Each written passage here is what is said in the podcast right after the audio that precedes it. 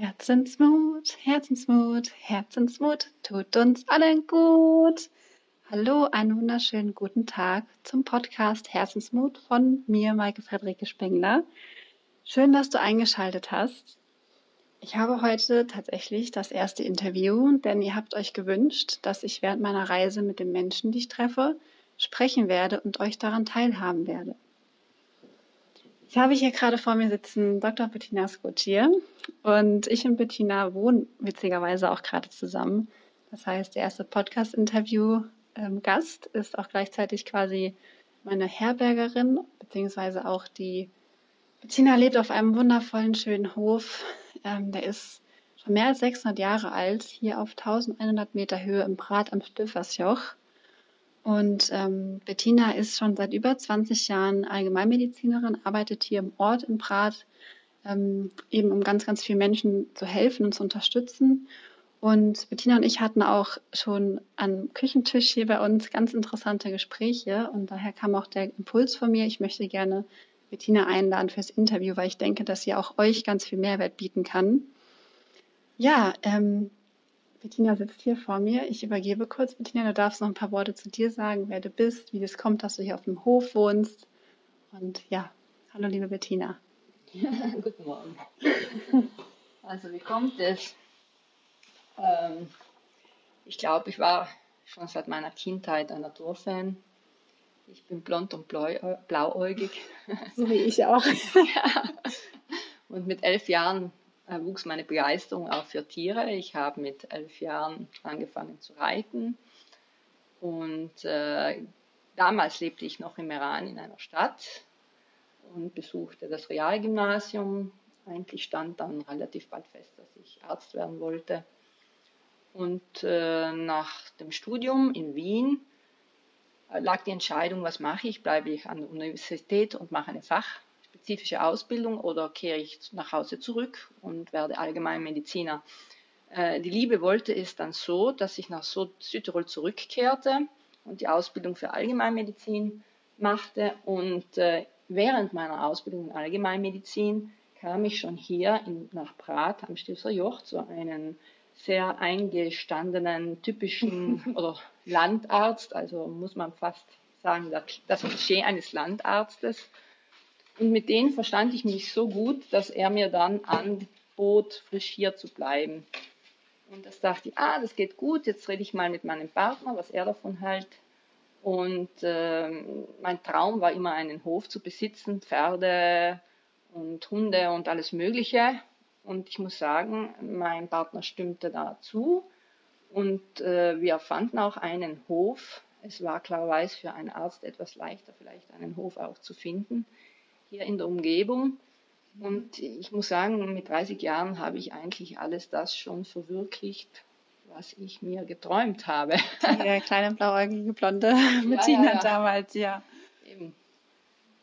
Okay, ja, wunderschön, wunder, wunderschön. Und was hast du, ähm, möchtest du uns noch mal kurz mitnehmen zu der Entscheidung, ähm, raus aus der Stadt, hier aufs Land? Was waren so deine Hauptpunkte? Ähm, ja, einmal die Naturverbundenheit. Ich gehe irrsinnig gerne auf den Berg. Mhm. Das war schon in meiner Kindheit so. Jeden Sonntag wurde auf den Berg gegangen und das ist so geblieben. Dann das Stadtleben, also Meran habe ich als sehr, äh, wie soll man sagen, sehr kleinbürgerliche Stadt empfunden. Ähm, und äh, ich habe eigentlich, was soll ich sagen, schon äh, als Jugendliche gab es hier in Oberfinchgau. Oberfinchgau ist relativ auch äh, recht aktiv in Sachen Kultur muss man sagen. Es ist ein Durchgangstal, wo immer schon viele Leute durchgezogen sind. Wir sind, mir sind einfach die Leute hier offener vorgekommen.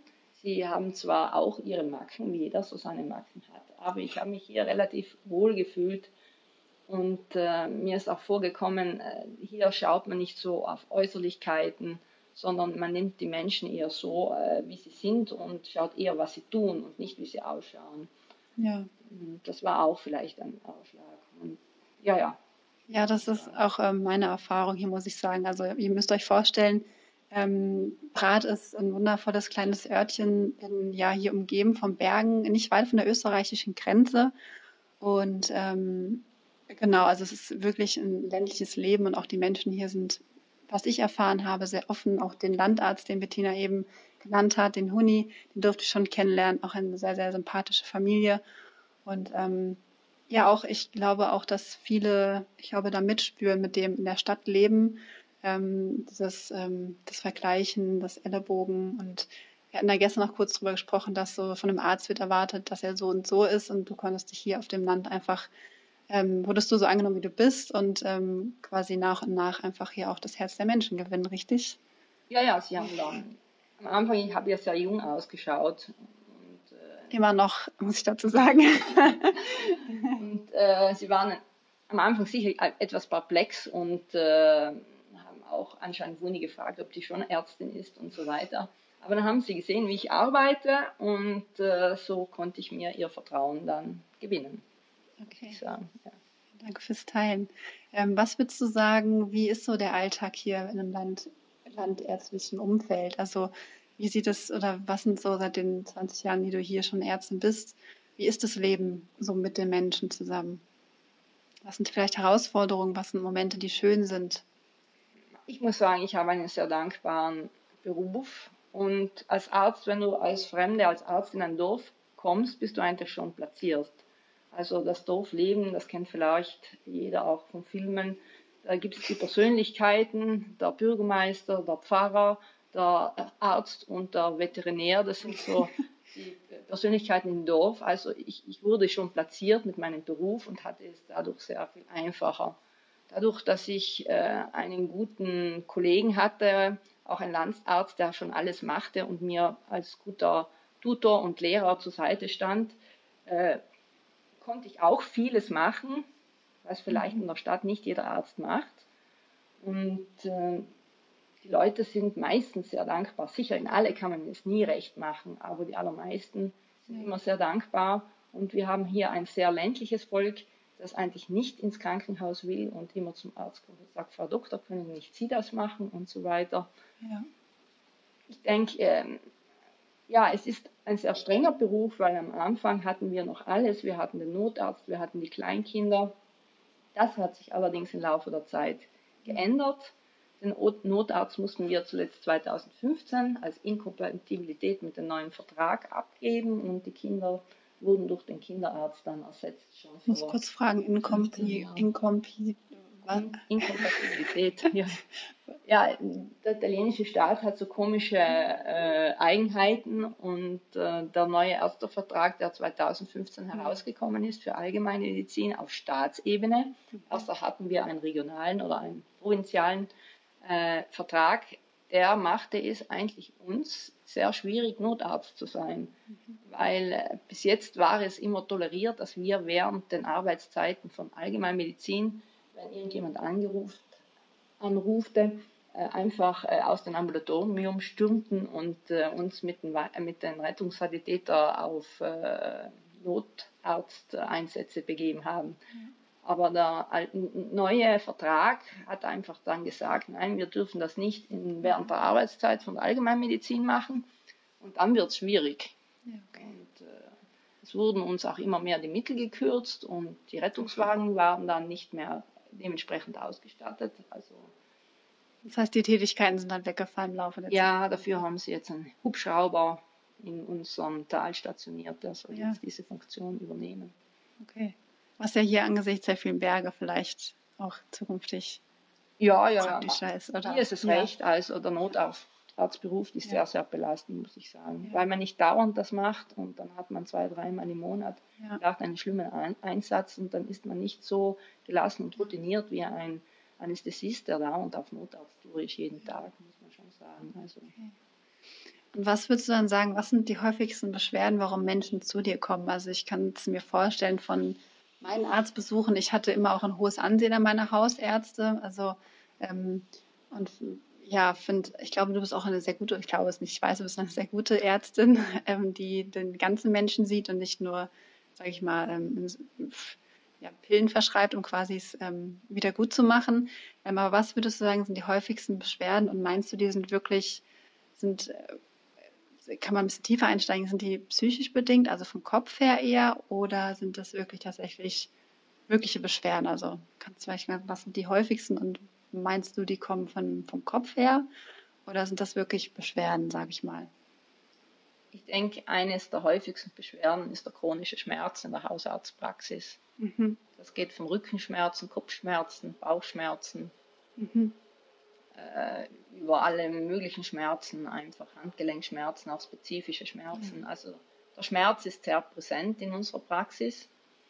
Und äh, sicher, da geht es dann zum Thema chronischen Schmerz und mhm. man weiß, dass einfach bei chronischen Schmerzen eigentlich die Psyche den größten Teil mhm. spielt, wie einer den Schmerz. Es gibt genetische Unterschiede, dass die Leute den Schmerz auch unterschiedlich empfinden. Ja. Aber die Psyche macht einen großen Faktor auch für die sogenannte Chronifizierung des Schmerzes. Das heißt, dass ein Schmerz nicht weggeht nach einem bestimmten, nach ein paar Monaten, sondern dann äh, über Jahre hinweg bleibt. Mhm. Und äh, der Schmerz ist oft sicher Ausdruck einer, einer psychischen Problematik. Die Welt, muss man sagen, ist sehr schwierig geworden heutzutage. Mhm. Die Gesellschaft äh, sagt uns äh, oder will uns sagen, wie wir leben sollen. Und die meisten Menschen äh, versuchen nach der Gesellschaft zu leben und können gar nicht mehr fühlen, wie sie eigentlich leben wollen. Ja. Das, was ja auch das Stadtbild so ein bisschen widerspiegelt. Das heißt, getrieben von allem anderen um dich herum wirst du so mit reingezogen und äh, vergisst einfach auch zu schauen, was möchte ich denn jetzt eigentlich wirklich. Und daher kommen auch wahrscheinlich die Schmerzen, oder? Es ist sehr komplex, muss ich sagen. Also das Schmerzsyndrom hat eine, die eigenen Wünsche oder die eigenen Vorstellungen. Auf der anderen Seite sind viele soziale Aspekte auch in Schmerz verbunden, mhm. Geldsorgen oder vielleicht irgendwelche Sorgen mit Bekannten, mit Verwandten und so weiter. Also meinst du, dass dann quasi der unachtsame ähm, Umgang mit sich selber dann dazu führt, dass man, dass die, die Sachen, die Sorgen, die im Kopf quasi stattfinden, sich auf den Körper auswirken in Form von Magenschmerzen, in Form von Kopfschmerzen? Also das ist das so? Oder? Ja, ja, das ist so ungefähr die, die, die Psychosomatik letztendlich. Also äh, der psychische Schmerz macht sich in körperlichen Schmerzen präsent. Mhm. Auch eine Depression zum Beispiel. Viele leiden, Menschen leiden ja auch an Depressionen heutzutage, äh, müssen sich nicht unbedingt an irgendwelche äh, oder mit irgendwelchen äh, Weinerlichkeiten präsentieren oder Antriebslosigkeiten. Viele Menschen kommen einfach zum Hausarzt einmal die Woche fast jedes Mal mit einem neuen Schmerz. Und haben wir einen Schmerz behandelt, da kommt der nächste Schmerz. Wahnsinn. Und äh, um sie zu beruhigen, also meistens diese, leider sind die meisten Leute, die am psychosomatischen Schmerzen leiden, zuerst sehr überzeugt, dass das ein körperlicher Schmerz ist. Und diese Überzeugung äh, muss man ihnen dann irgendwie äh, widerlegen. Und ja. dazu muss man auch viele Untersuchungen machen um auch den Patienten zu zeigen, schau, du hast das, du hast jetzt die Bauchschmerzen, wir haben alles gemacht, wir haben den Ultraschall gemacht, ja. wir haben die Darmspiegelung gemacht, wir haben die Magenspiegelung gemacht und zum Schluss auch noch ein ganzes CT von deinem Bauch gemacht, da mhm. ist nichts. Ja, ich glaube, das ist ziemlich schwierig. Ja, ich kenne das aus meiner Familie auch, dieses, ähm, den Fall, da haben wir auch drüber gesprochen, dass es ziemlich schwierig ist, einen Mensch zu verstehen, also dass dieser Zusammen, das Zusammenspiel von, okay, deine gedankliche Welt, das, was du in dich hineinfrisst, sozusagen auch von dem, von dem Weltschmerz, wie du es eben genannt hast, oder von dem, oder wie wir es auch vorher genannt haben, dass das sich dann auswirkt eben, und das ist nicht greifbar für den menschlichen Verstand, vermutlich. Der sagt dann, ja, nee, es kann ja nicht sein, dass wenn ich mir Gedanken darüber mache, dass das dann auf meinen Bauch sich auswirkt. Also dieses komplexe, komplexe Bild davon ist, glaube ich, sehr schwer ja, nachzuvollziehen, dass eben ein Mensch dann, der kommt zu dir, sagt, ich möchte gerne einen Befund, dann möchte ich gerne wissen, was ich dagegen machen kann. Aber das funktioniert ja in den meisten Fällen so leider nicht, ne? Weil ja, es ist auch so, dass du das nicht steuern kannst mit deinem, mit deinem Bewusstsein. Das mhm. macht ja die Psychosomatik und das macht ja auch die psychischen Beschwerden aus. Ja. Auch äh, immer mehr Angststörungen sehen wir jetzt gerade äh, während der Pandemie. War es schon auffällig, dass auch immer mehr junge Leute mit Angststörungen zu uns in der Praxis kommen. Mhm. Es gibt Leute, die effektiv dann bei der Angststörung merken die Leute schon meistens, okay, das ist eine Angststörung, das kann ja gar nicht stimmen und so weiter, weil sie mhm. typisch mit Panikattacken äh, abläuft. Aber viele kommen auch und sagen, nein, ich, ich kann nicht mehr atmen oder ich habe so ein Kloß im Hals und so weiter oder mein Herz rast. Mhm. Und äh, du machst ihnen ein EKG und das Herz geht ganz normal, aber sie empfinden es als Herzrasen. Oder sie hören auf einmal die Herztöne so laut und das empfinden sie auf einmal als bedrohlich. Wahrscheinlich auch, weil, weil sich dadurch, weil sie dadurch gezwungen werden, auch auf ihren Körper erstmalig zu hören. Dann ist das natürlich ähm, ein bisschen angsteinflößend, wenn man den Körper selbst so wahrnimmt, weil wie du eben gesagt hast, man entfremdet sich so sehr, man ist nicht so bei sich und man dann, wenn man dann als, als Mensch seinen Körper wahrnimmt, dann ist erstmal so, äh, wieso spüre ich das denn jetzt auf einmal wahrscheinlich so auch, oder? Irgendwie vom ja, Gefühl sicherlich. her. Das Problem ist dadurch, dass viele Menschen psychisch überlastet sind und nicht mehr schaffen, die Übersicht über das Ganze zu behalten. Mhm. Die steigern sich dann auch in solche Körperfunktionen rein.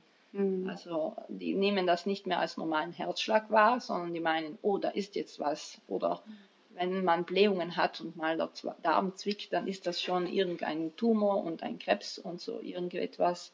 Ja. Also die, die schaffen es sich nicht mehr so richtig zu distanzieren und die Übersicht äh, zu behalten. Ja. Und das, die werden dann reingezogen in so einen Teufelskreis und äh, es ist schwierig. Was, ähm, was würdest du denn dann aber auch unseren Zuhörern, wenn jetzt irgendjemand dabei ist, der, sage ich mal, der so ähnlich fühlt, der sagt, ähm, ich glaube, ich bin überlastet. Ähm, ich glaube, ähm, oder er trifft das, was du gerade sagst, trifft auf Resonanz, sag ich mal, so eine mhm. Ferndiagnose quasi, weil man, also selbst ich fühle ja auch teilweise davon und sage, ja, ich, ich kenne dieses Gefühl, ich weiß, wovon du sprichst.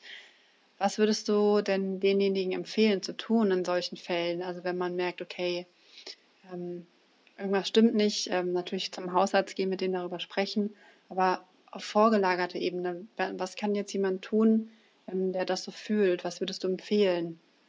Ja, ich glaube, jeder Mensch kommt oft in so Situationen, wo er merkt, so, hm, jetzt wird es mir zu viel, jetzt funktioniere ich nicht, nicht mehr richtig, richtig. Und jeder Mensch sucht sich einen Ausgleich. Mhm. Für mich ist der Ausgleich hier mein Hof, die Natur. Ich gehe auf den Berg, kriege ich den Kopf frei. Mhm. Und ähm, also es ist sehr wichtig, dass jeder Mensch äh, einmal in sich hört, ja, was gefällt mir, was tut mir gut. Das ist, glaube ich, ganz wichtig, dieses in sich ja. was tut mir wirklich gut. Was tut mir wirklich gut, wo habe ich Freude, wo kann ich mich entspannen. Ja. Und dann irgendwie sich schafft, auch diesen Freiraum zu, zu schaffen, dass er auch Zeit für das hat. Prioritäten anders setzen dann. Genau, ja. genau. Und das ist fast die Kunst des Lebens, weil was willst du machen? Wir müssen relativ viel verdienen. Wenn du dann Kinder haben willst, dann musst du auch für die Kinder genug verdienen. Und wir sind ständig unter Druck. Wir, die Kinder wollen dann dies haben und das andere haben. Mhm. Und äh, es ist wirklich schwierig geworden. Und äh, man muss wirklich äh, wahrscheinlich äh, viel Erfahrung machen, um zu sagen, nein, das will ich nicht. Oder auch die Kraft dazu haben. Mhm. Äh, jetzt, jetzt, äh, okay, wir müssen mal einen Schritt zurück, zurücktreten. Was brauchen wir wirklich? Ja. Ja. Was, brauch, was ist wirklich wichtig für uns im Leben? Damit ich vielleicht nicht dauernd muss arbeiten und äh, ja.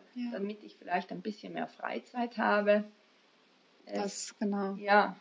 Dass man das, ähm, genau, also quasi die Kommunikation mit sich selbst, aber auch die Kommunikation mit den Menschen, mit denen man eben zusammenlebt, das heißt familiär, Partner, genau, Freunde informieren. Man ist ja meistens nicht alleine. Genau.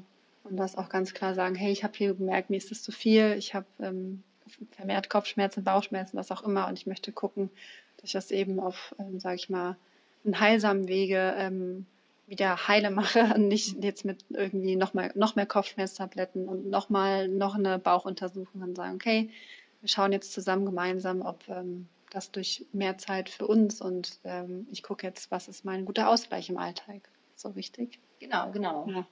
Wo kann ich Kraft schöpfen? Ja, das ist schön. Mhm.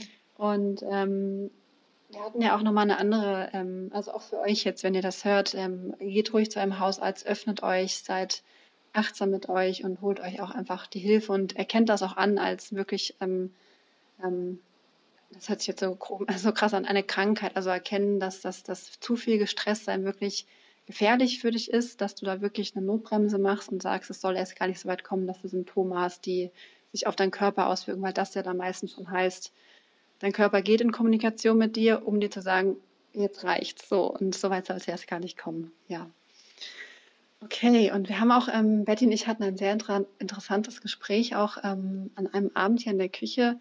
Ähm, da hat Betty auch gesagt, wie wichtig Mut ist. Und da der, das Thema vom Podcast ja auch Herzensmut ist, vielleicht auch nochmal, Betty, ähm, kannst du das nochmal wiederholen für unsere Zuhörer, warum du empfindest, dass Mut so wichtig ist? Mut ist, ist absolut wichtig. Es braucht Mut, um seinen eigenen Weg zu gehen.